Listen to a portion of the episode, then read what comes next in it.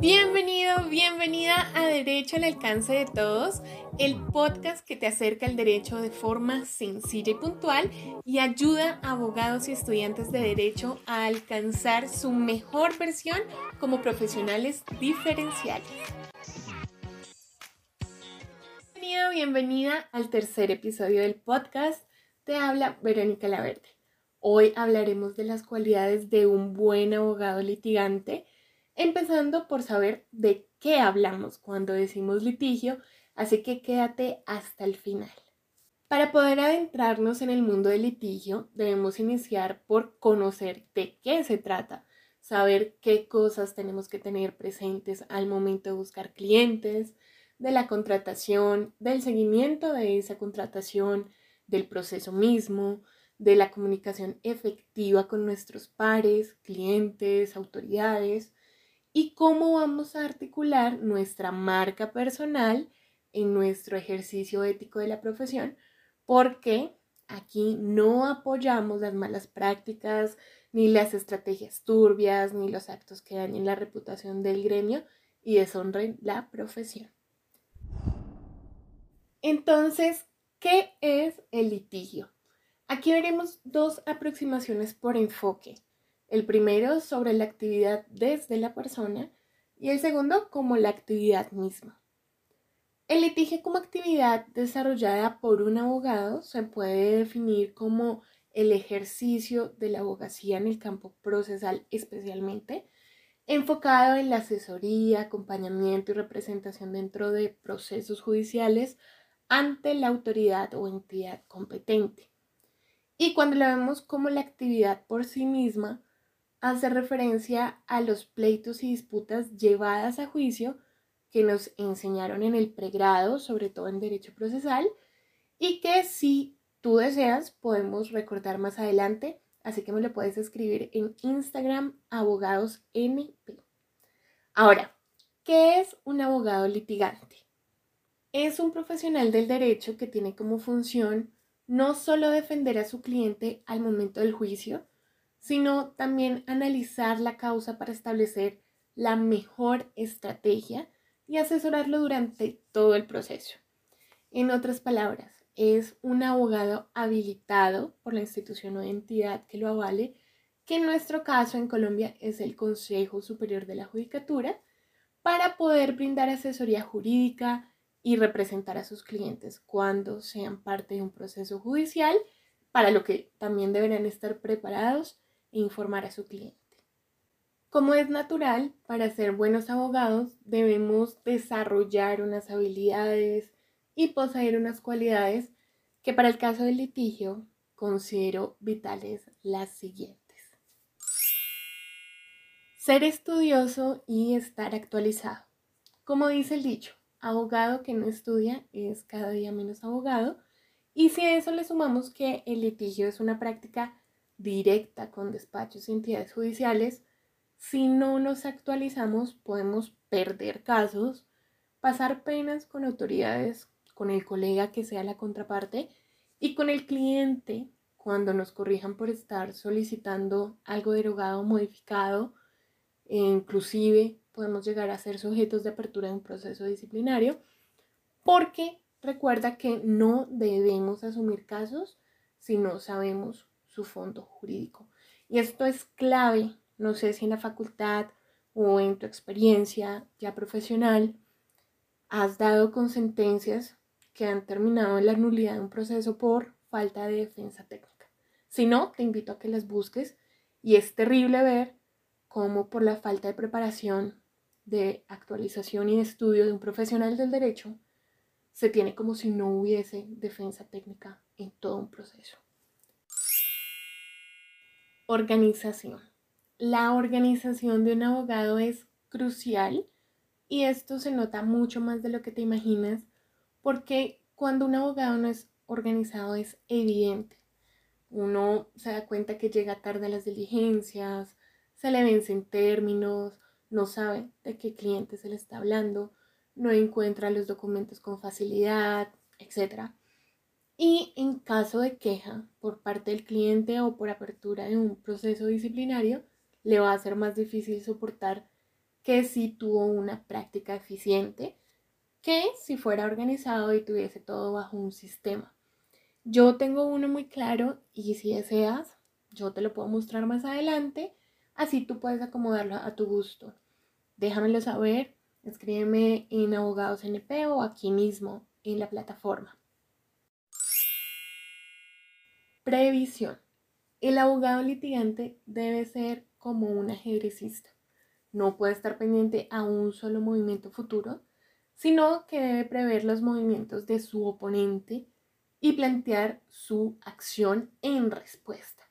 O sea que debe pensar muy bien y trazar muy bien su estrategia y las variables en la respuesta de la contraparte y del despacho o la administración para que no vaya a ser sorprendido sin preparación y que pronto no le alcancen los términos para estudiarlo a fondo y dar la respuesta pertinente, completa y oportuna que le merece. Pensamiento estratégico.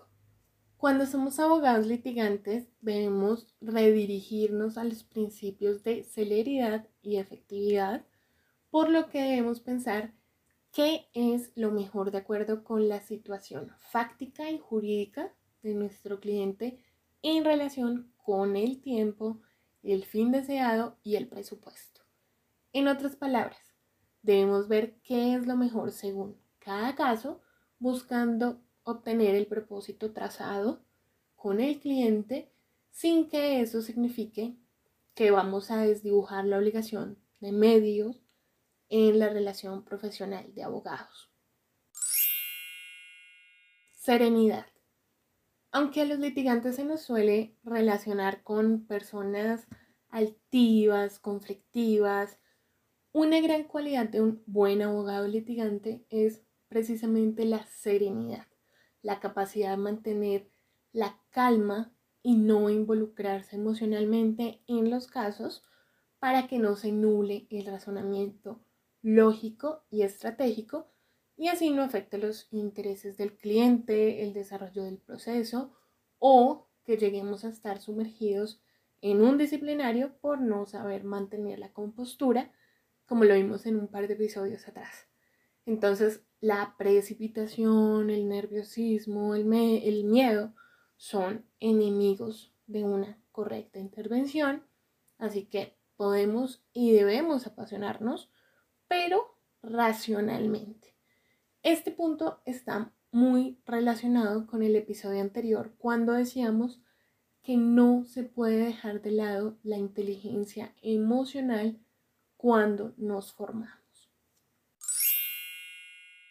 Atención en general y atención al detalle.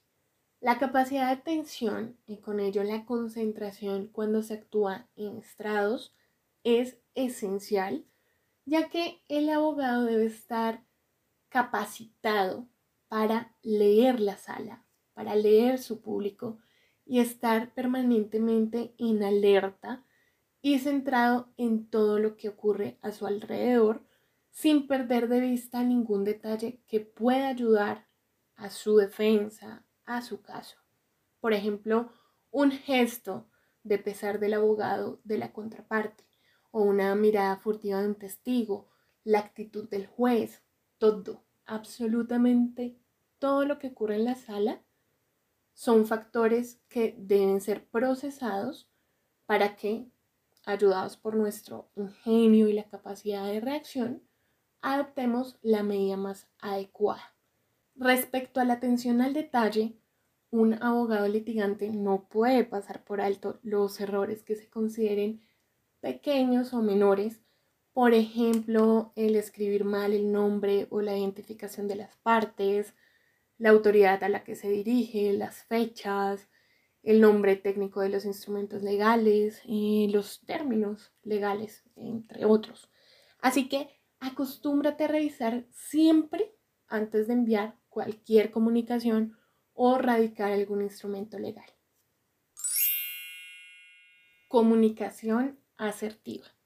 Un buen abogado litigante debe saber hablar no solo con el lenguaje técnico, sino en conjunto con su lenguaje no verbal, con su educación básica, con serenidad, desde la ética profesional y todo esto para que el mensaje que desea transmitir llegue firme, completa y clara al receptor, llámese juez, contraparte, cliente, quien sea.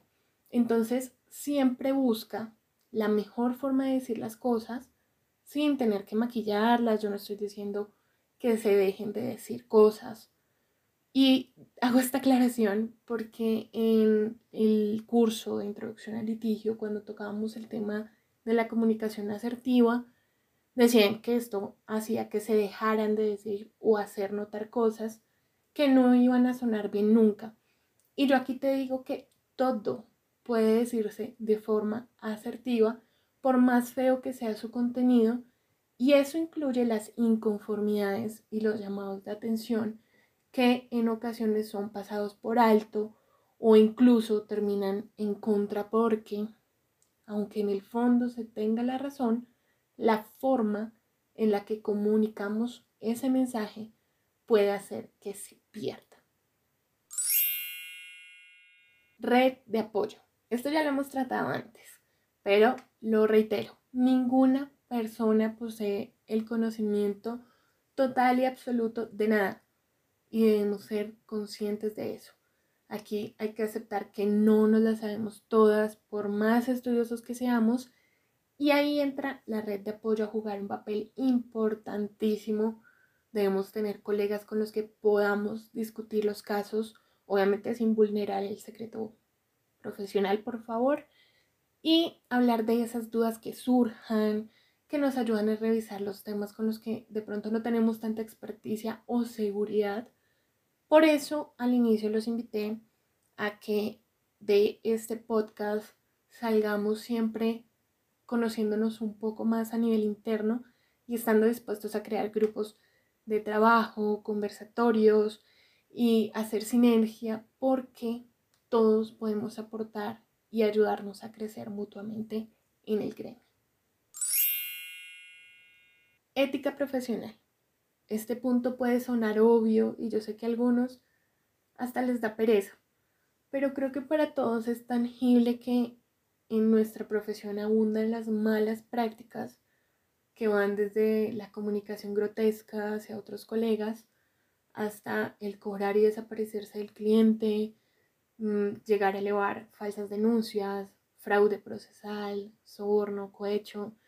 Y esto es algo que vemos en los noticieros. Eh, de hecho, en estos días pasó precisamente eh, en las noticias nacionales el caso de un abogado de un proceso bastante llamativo acá en Colombia y fue suspendido solo tres años, pero bueno. Así que los invito a todos, te invito profundamente, especialmente, a que te leas nuestro Estatuto del Abogado, la Ley 1123 del 2007, especialmente los artículos 30 al 39, y que te comprometas contigo mismo a ejercer la profesión enalteciéndola. Como punto extra es que así no seas litigante e incluso si no eres abogado, pero tienes una profesión liberal, debes definir tu marca personal y tu estrategia de negocios. Este punto es muy débil en varios colegas y es cuando uno nota que a pesar de saber mucho, de ser muy buenos en sus trabajos, siguen sin tener, sin generar remembranza pública y eso ocurre principalmente porque no han desarrollado su marca personal, no tienen algo que cada vez que las personas vean o escuchen los haga pensar automáticamente en ellos y que haga que sobresalgan del nicho o del gremio en el que se mueve. Y claro, este desarrollo no es rápido ni debe tomarse a la ligera. Debes invertir tiempo y dedicación porque eres tú es tu marca lo que te identifica y hace que los demás te referencien. Y eso va de la mano de tu estrategia de negocio, de marketing, para lograr atraer, captar mejores y más clientes, que va muy de la mano con el ejercicio que hicimos de visualización de tu cliente ideal. Así que si no la tienes clara, si no has desarrollado tu marca personal, esa es tu tarea esta semana. Sin excusas, siempre hay tiempo para todo cuando uno se organiza y como eres un buen abogado o una buena abogada, tienes la organización y la planeación estratégica como habilidades y cualidades, entonces vas a poder dedicarle tiempo a ese desarrollo de tu marca personal para lograr la captación de más y mejores clientes. Antes de despedirnos esta semana, quiero contarte que iniciamos las clases de Derecho a Contratos. Inicialmente son gratuitas a las 8 de la noche hora Colombia cada miércoles, así que aprovechalas, duran aproximadamente 20 minutos, son en vivo. Entonces, si no te has inscrito y te gustaría ser parte de ellos, debes ir a Instagram abogadosnp, NNP de papá, abogadosnp, y ahí en el link tree vas a encontrar el enlace de inscripción. ¿Listo? Recuerda que inicialmente no tiene ningún costo, así que aprovechalo. Son recursos que te brindo con todo el cariño porque hay que fomentar la red de apoyo. ¿Listo? Sin más, te invito a que dejes tu calificación del podcast, del episodio, que lo comentes, lo compartas para que llegue a más colegas y por supuesto que me sigas en redes sociales, en Instagram Abogados NP, en YouTube Derecho al Alcance de Todos, en nuestra tienda para los amantes del derecho en Instagram ANP Raya el Piso Tienda y por supuesto que estés muy pendiente de las dinámicas que tenemos en Instagram.